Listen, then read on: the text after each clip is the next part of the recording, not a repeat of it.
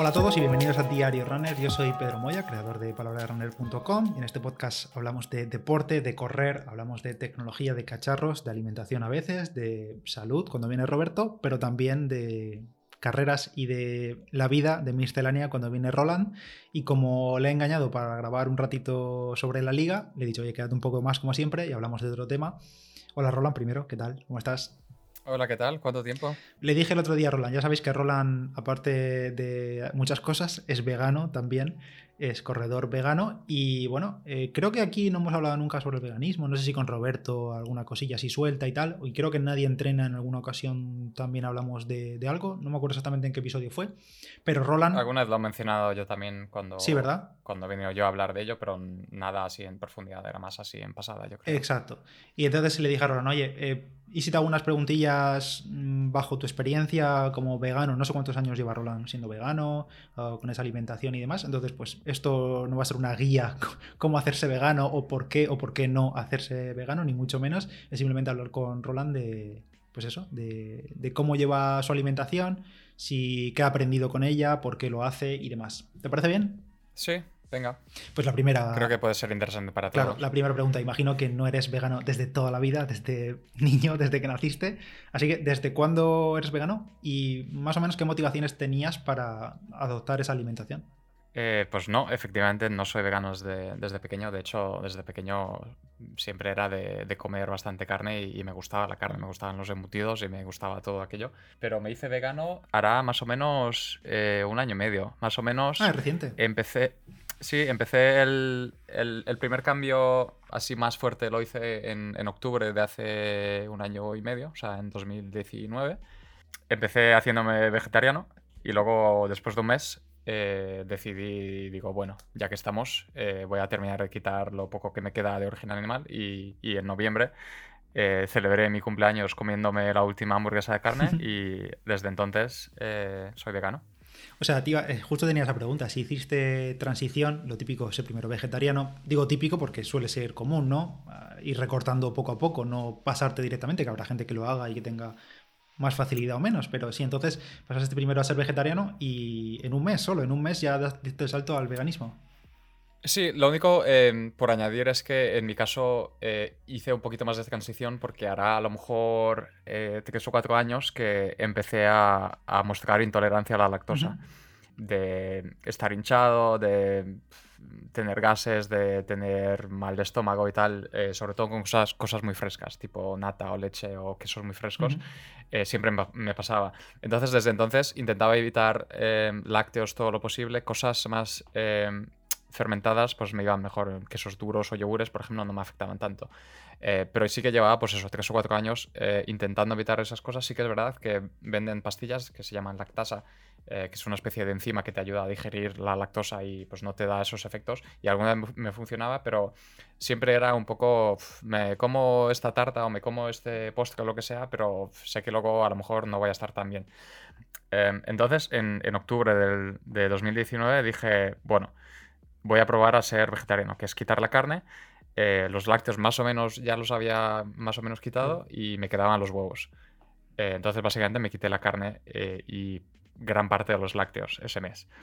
Y, como solo realmente me quedaba el, huevo y, los lácteos que a lo mejor alguna vez eh, si salía fuera y tal me los comía, pero en casa intentaba evitar, evitarlos, sobre todo los frescos, eh, pues digo, bueno, si es que es quitar el huevo, tampoco es tanta diferencia para mí. Y digo, bueno, pues ya que estamos, eh, que mejor que irte por completo a algo que quedarte a medias. ¿Y qué tal fue el cambio? O sea, no te costó demasiado porque ya venías haciendo esa pequeña transición, pero el cambio a full vegano, ¿bien? Eh, el cambio a full vegano, sí, bien. Mi, pareja Lore, por ejemplo, es eh, lleva siendo vegetariana bastantes años, más que yo. a lo mejor llevará cuatro años o así. A ella desde siempre la carne no, no la apasionaba mucho y, y ahora que vivimos juntos y tal, y, tenemos que cocinar nosotros y no nuestros padres, eh, a ella siempre le ha dado bastante cosa cocinar carne. Entonces, desde hace bastante tiempo en casa a lo mejor no cocinábamos tanto la carne, sino pues era más de lo que comprabas o cuando salías fuera y cosas así. Entonces, en ese sentido, tampoco es que mi vida fuese erigida por eh, comer carne a todas horas y tal, pero sí que ayuda que yo puedo ser bastante cabezota Eh, si yo decido eh, que no, es que no. Y, créeme que desde ese año y medio hay muchos días que digo, es que me podría comer, eh, yo qué sé, una salchicha o me podría comer una hamburguesa. pero como he decidido que no, pues me aguanta. Y, lo bueno, lo bueno también es que es mucho más fácil ser vegano en, 2020 o 2021 que en el 95, por ejemplo. Que básicamente ser vegano era comer verduras y ya está, no había alternativas eh, a, ciertos alimentos de carne, como por ejemplo eh, las hamburguesas, ¿sabes? No, había, no existían las hamburguesas eh, alternativas realmente. O sea, te podías hacer cosas de alubias o lo que sea, pero claro, no era lo mismo. Además, más fácil todavía en este último año y medio que hemos vivido, porque como no salimos tanto y pasamos más tiempo en casa y cocinas tanto, porque imagino que al salir, pues sí que tienes que llevar más, ser más picky ahí con por dónde vas, a dónde, a qué locales vas, a qué restaurantes, a qué pero claro. E incluso con, incluso con eso, antes de la pandemia, eh, yo creo que a lo largo de los últimos años cada vez hay más restaurantes que tienen opciones veganas. Eh, ahora te vas a un. Aquí, por ejemplo, en Inglaterra al menos hablo que es, lo que conozco. Eh, te vas a una pizzería, por ejemplo, que es, literalmente anti-vegano, una pizzería o un sitio italiano, todo lleva leche o todo lleva carne. y es muy común ahora encontrarte dos o tres pizzas veganas, por ejemplo, con queso vegano o lo que sea. Entonces, ya te digo, es es mucho más fácil en ese sentido hoy en día que, antes. Oye, una pregunta clásica que ya para la gente que, bueno, que entienda un poco de nutrición y demás dirá, bueno, es una chorrada, pero hay mucha gente que sigue pensándolo que no ha tenido nunca contacto con el veganismo, con el vegetarianismo y demás, y es, oye, si no comes carne, ¿de dónde sacas la proteína? O sea, te vas a morir, te vas a quedar escuchimizado, como diría alguna abuela, alguna madre o algo así. Eso es algo muy típico, pero claro, al fin y al cabo, ¿De dónde sacas la proteína tú en tu dieta? Sobre todo esa cantidad de proteína, porque tú hay gente que le dices, no, esta semana no puedes comer carne. Y dices, madre mía, bueno, tengo huevos, tengo, pero claro, ya la lías, tengo atún, eh, no es carne, pero ¿sabes lo que te digo? ¿no? no piensas un poco más allá, que obviamente hay mucho alimento proteico, pero tú, en tu caso, eh, La típica ensalada vegetal con atún. Exacto. Es vegetariana por alguna razón. Sándwich vegetal con huevo y atún de toda la vida.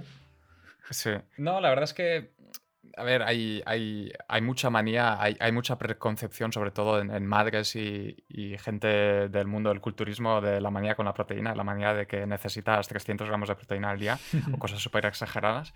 Eh, pero no, la verdad es que cosas como, por ejemplo, legumbres, eh, alubias, lentejas, garbanzos, eh, todo, todo, toda la familia de legumbres tienen bastante proteína. Eh, la soja, eh, cosas así. Hay, hay muchas de estas que tienen 20-30 gramos de proteína por, por cada 100 gramos. Eh, que se acercan bastante a, muchas carnes. Frutos secos, evidentemente, también tienen, la crema cacahuete. Entonces, intento repartir el día más o menos pues, en, tener esos alimentos en, en, cada comida. Por ejemplo, desayuno cada mañana crema cacahuete.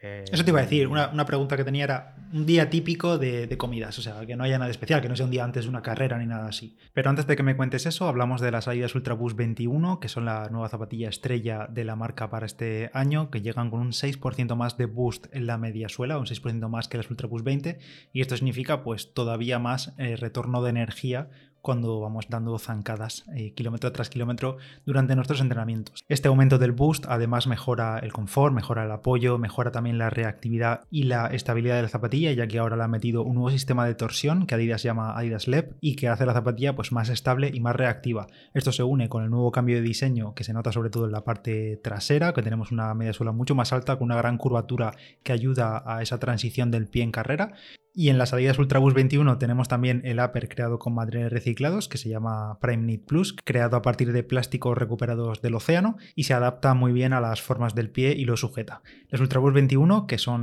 una zapatilla para corredores las Ultraboost 21, que son unas zapatillas para corredores, rodadores, para meter muchos kilómetros muy amortiguadas pero también reactivas, están disponibles para comprar ya mismo en la web de Adidas que te dejo en las notas de este episodio. Y entonces, Roland, me ibas a contar lo del día típico en lo que comes. De platos que tú sueles hacer, ¿qué sueles comer? Para que la gente se haga una idea, o si hay algún vegano escuchándonos, que bueno, que sí tiene alguna idea para replicar. Sí. Eh, pues mira, mi desayuno, el, 90% de, las veces eh, son tostadas con crema cacahuete, que las dos cosas tienen proteína. Eh, evidentemente la crema cacahuete tiene un poco más, pero la tostada también tiene algo de proteína, así que ahí habrá unos 20-25 gramos ya. Al mediodía eh, antes de, la comida de mediodía suelo almorzar sobre las 10, 11 de la mañana que me entra hambre. Eh, suelo almorzar un pequeño bol de frutos secos. más que nada porque por alguna razón, o sea, si desayuno a las 8 o a las 11 ya estoy que me muero de hambre. Entonces me, como un pequeño bol de frutos secos, que es un mix que ya compro en bolsa, que vienen, pues, eh, eso, anacardos, cacahuetes, eh, almendras, eh, nueces de pecan y alguna cosa más, que vienen ya salados y tostados, que de nuevo es, es una manera más de añadir también calorías, aparte de, de proteína en, la dieta. Y luego la comida del mediodía, pues depende de lo que, lo que tengamos ese día. Puede ser a lo mejor algún plato con soja texturizada, que es como el equivalente a la carne picada, por ejemplo, de mm. carne. Entonces puedes hacer, eh, el mira, el otro día hice boloñesa, que se hace bastante rápido y, con pasta. Por ejemplo, eh, tomate, la soja, apio y todo lo demás, y ahí lo tienes. O puede ser algún tipo de legumbre, por ejemplo, garbanzos en una sartén salteados con espinacas, por ejemplo, o algo así. Eso suele ser el mediodía. Eh, no suelo merendar, salvo que vaya a correr eh, y si voy a correr, entonces después de correr lo que suelo hacer es, intento cada semana hacerme unas barritas caseras de, de mezclo copos de avena con crema cacahuete, sirope de arce y últimamente le estoy echando un vaso o dos de espresso, de café recién hecho. Más que nada porque me gusta el sabor a café. Y lo, lo bato todo en un brazo de estos de, de cocina como de amasar pan. Em, se queda una textura así más o menos eh, espesa y uso papel de, cocina, papel este de horno para aplastarlo y luego lo corto como en forma de barritas y lo guardo en la nevera y así cuando vuelvo de entrenar eh, me como eso, que tiene pues el carbohidrato de, la, de la, avena y la proteína de, la crema cacahuete. Y me suelo comer dos barritas de esas al volver de correr. Y luego ya queda la cena, que en nuestra casa el 90% de las veces solemos cenar pan untado con algún tipo de pate casero por ejemplo, un pate que nos gusta mucho es hacerlo con eh, mezclando alubia blanca con, por ejemplo, un poco de mayonesa casera. Y se quedan como una especie de hummus de alubia blanca, o por ejemplo puede ser hummus casero. Las dos cosas tienen proteína. Eh, y lo acompañamos, es un untado pan, lo acompañamos de una ensalada. Una ensalada grande con hojas verdes, con tomate, con a lo mejor levadura de cerveza si quieres darle sabor. Eh, le puedes añadir tofu, por ejemplo, si te gusta el tofu, que de nuevo tiene proteína. Y más o menos eso es el, un día típico y, normal en mi caso. Y si tuvieses al día siguiente un entreno muy duro o una carrera, imagínate un día de competición, eh, tu clásica carga de hidratos, ¿con qué la harías? ¿No cambias algo o más o menos mantienes lo que sueles tomar? Más o menos mantengo eso, pero sí que suelo añadir, por ejemplo, eh, patata. Me gusta mucho la patata cocida con un poco de sal y aceite de oliva o, mantequilla si me lo puedo permitir ese día y no me quiero pasar de calorías, pues eh, eso. Eh, me lo hago, pues yo que sé, al vapor o al microondas y, acompaño el pan y la ensalada con, dos o tres patatas, por ejemplo, de las pequeñas. y, y siendo vegano, ¿cuál es la típica guarrada que te pierde o que dices un día, bueno, a tomar por saco la dieta? O la dieta entre comillas, la alimentación, y me tomo una guarrada, porque claro, eh, yo por ejemplo, me vale cualquier ultraprocesado del súper, me vale cualquier marranada de esas, o pizza de ultra congelada de estas, o alguna cosa dulce, pero en el caso de, un vegano, que es eso que te metes en el pecho y que, dices, oye, pues que me quiten lo bailado. La cosa es que siendo vegano se puede eh, se, puede comer muy mal si quieres. O sea, puedes eh, comprar todo procesado. O sea, es lo que estábamos hablando antes. Ahora en el supermercado hay tantas opciones. O sea, hay, hay bacon vegano, hay pollo vegano, hay salchichas veganas, hay chorizo vegano, hay queso vegano, hay. Eh, ¿De nivel de macros todo eso es muy malo? A lo mejor de nivel de macros, a lo mejor no es tan malo, pero el problema es. Bueno, la composición, quiero decir. Claro, el problema es que son pues ultraprocesados, ¿sabes? Y, comerte un, ingrediente que a lo mejor, un, perdón, un plato que tiene a lo mejor 35 ingredientes, pues eh, no es tan bueno. Pero bueno, yo creo que no entra necesariamente dentro de lo guarro y a lo mejor si tuviera que elegir a lo guarro, pues un paquete de chucherías. Que a mí, por ejemplo, me, me pierden las chucherías, las típicas de pica pica y tal. Eh, pues venden versión vegana, eh, que la mayoría de chuches, por cierto, no son veganos porque llevan gelatina, que es a partir de vuestro animal. Pero de nuevo, 2021, pues ahora hay chucherías mm. eh, con gelatina vegana y me puedo acabar una bolsa entera yo solo sin ningún tipo de problema. Y las Oreo, por cierto, también son veganas. Ojo, solo por eso podría, podría pasarme solo por eso.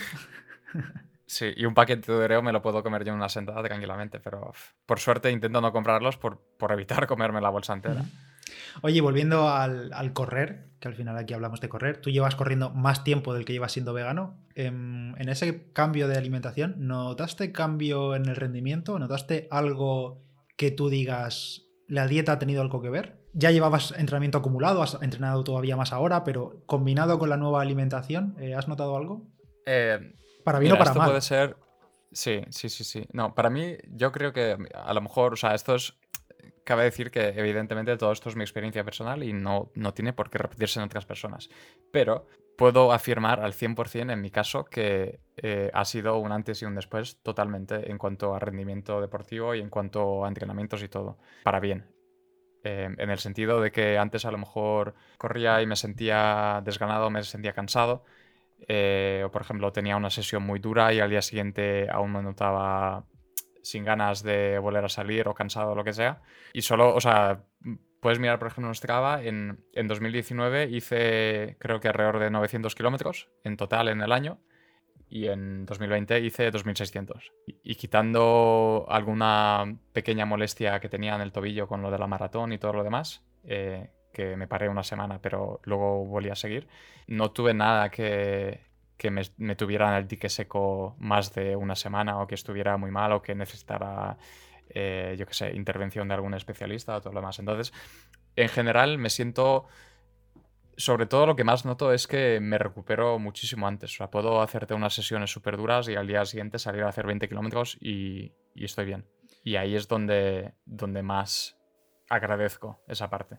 Sí, que a ver, Sobre todo la energía. para el que escuche, no significa que siendo vegano vayas a hacer 2.500 kilómetros este año. No tiene nada que ver. Pero sí que es verdad que, mm, entendiendo tu, tu parte, al final estás cuidando mucho más la alimentación que cualquier persona que come lo que pilla, que come lo que sea, procesado, ultraprocesado, lo que sea. Sí. No está, no está 100% relacionado una cosa con otra, pero en realidad sí. O sea, al final es toda una suma de cosas. Eso, eso sumado al buen entrenamiento, al buen descanso, a la buena todo, pues al final es lo que hace. Pero vamos. Sí, si lo piensas, eh, también es que el- el- en parte es normal porque ciertas cosas eh, el cuerpo va a tardar más tiempo en procesarlas, en digerirlas y todo lo demás. Entonces, si le das cosas que procesa más fácilmente, pues digamos que te deja con más energía para otras cosas. Y a nivel de. Creo que haberte recordado leer alguna vez eh, por Telegram y tal, que el, por ejemplo, el libro de, de correr. ¿Cómo era? Comer, correr, vivir, o al revés, correr, comer, vivir, no me acuerdo, de Scott Jurek. El de Scott Jurek. Mm. Ese te gustó bastante, ¿verdad? Por cómo. Sí, de hecho, ese me lo leí en el mismo año que me hice vegano, eh, pero me lo leí antes de yo tomar la decisión ya de, de cambiarme por completo en ese sentido. Pero sí que me gustó. Ese libro está muy bien y cualquiera que le, que, bueno, que le interese el correr, sea, ve- sea vegano o no, le va a gustar. A mí me gustó mucho también. Y además tiene una cosa buena y es que al final de, creo que al final de cada episodio, de cada capítulo, perdón, eh, Sí, hay, hay sí. recetas que, bueno, hay algún ingrediente que a veces puede ser más difícil de encontrar porque es un, creo que es americano, Scott Jurek, entonces pues bueno, no hay de todo aquí lo mismo que allí, pero es una buena referencia de lo que tomaba y para el que no conozca a Scott Jurek, que es un ultramaratoniano muy conocido, que ha batido varios récords y que, bueno, que, que, que sin ser vegano yo creo que tendría el, el mismo rendimiento, pero bueno, les- le acompaña eso, que además se- siendo vegano ha tenido muy buenos resultados. Sí, curiosamente, en el, en el mundo del, del trail y del- de las ultras eh, hay unos cuantos veganos conocidos. Está él, está Rich Roll, por ejemplo, que también tiene un podcast, también es vegano. Y, y sí, es, pues es, es otra forma de ver las cosas. Oye, ¿y tomas algún tipo de suplementación? Imagino que B12 y... Eh, sí, eh, B12 tomo según la semana, eh, más que nada porque, por ejemplo, antes comenté que eh, le he hecho, por ejemplo, levadura nutricional a la ensalada. La levadura nutricional, eh, según donde la compres, ya viene, eh, digamos, reforzada con B12. Ujú. Como que ya la lleva, al igual que, por ejemplo, puedes comprar cereales que vienen fortificados con hierro y B12, por ejemplo, cosas así. Eh, entonces, según la semana, pues no me la tomo porque ya me estoy tomando alimentos que ya llevan el B12 añadido. Las dos únicas cosas que sí que suplemento casi a diario, una es el hierro, para el que eche las manos a la cabeza de que es vegano y no tiene hierro y tal. Desde que tengo memoria, mi madre siempre me lleva al médico porque era anémico y, tenía poco hierro. Y todas las veces que voy a donar sangre siempre me dicen que estoy al límite de, de hierro bajo. Entonces siempre tomo hierro al, al mediodía. Y también tomo vitamina D.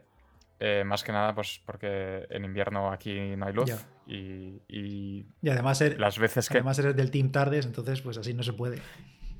Claro, la mayoría de días eh, salgo a lo mejor después del trabajo cuando ya es de, noche y, y se supone que, según el estudio que mires, en invierno, eh, si estás en, el hemisferio norte de Europa y no vives en Andalucía, eh, da igual las horas que estés fuera, que no son suficientes como para recargar toda la, la vitamina D que necesites. Eh, entonces, pues no me cuesta nada tomarme una pastillita al, mediodía y, la verdad es que eso también he notado que me ayuda sobre todo con dolor de articulaciones, por ejemplo. Eh, hay veces que, por ejemplo, si me paso un mes sin tomar vitamina D, me noto como más, como que me duelen pues, los tobillos, los, los bolsos de las tibias y cosas así.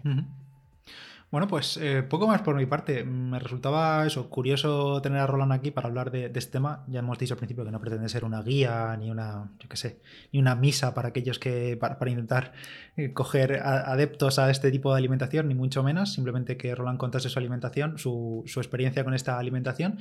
Y oye, si tenéis alguna pregunta para próximos episodios o para yo trasladársela a él o a él mismo, se la podéis hacer por el grupo de Telegram o lo que sea, pues oye, encantados de, de escucharlo, de leerlo. Y si hay algún vegano entre los, entre los oyentes que además es corredor y que ha notado o no ha notado un gran cambio en su rendimiento o qué le ha aportado eh, cambiar su alimentación en este sentido, pues oye, también genial leerlo y escucharlo.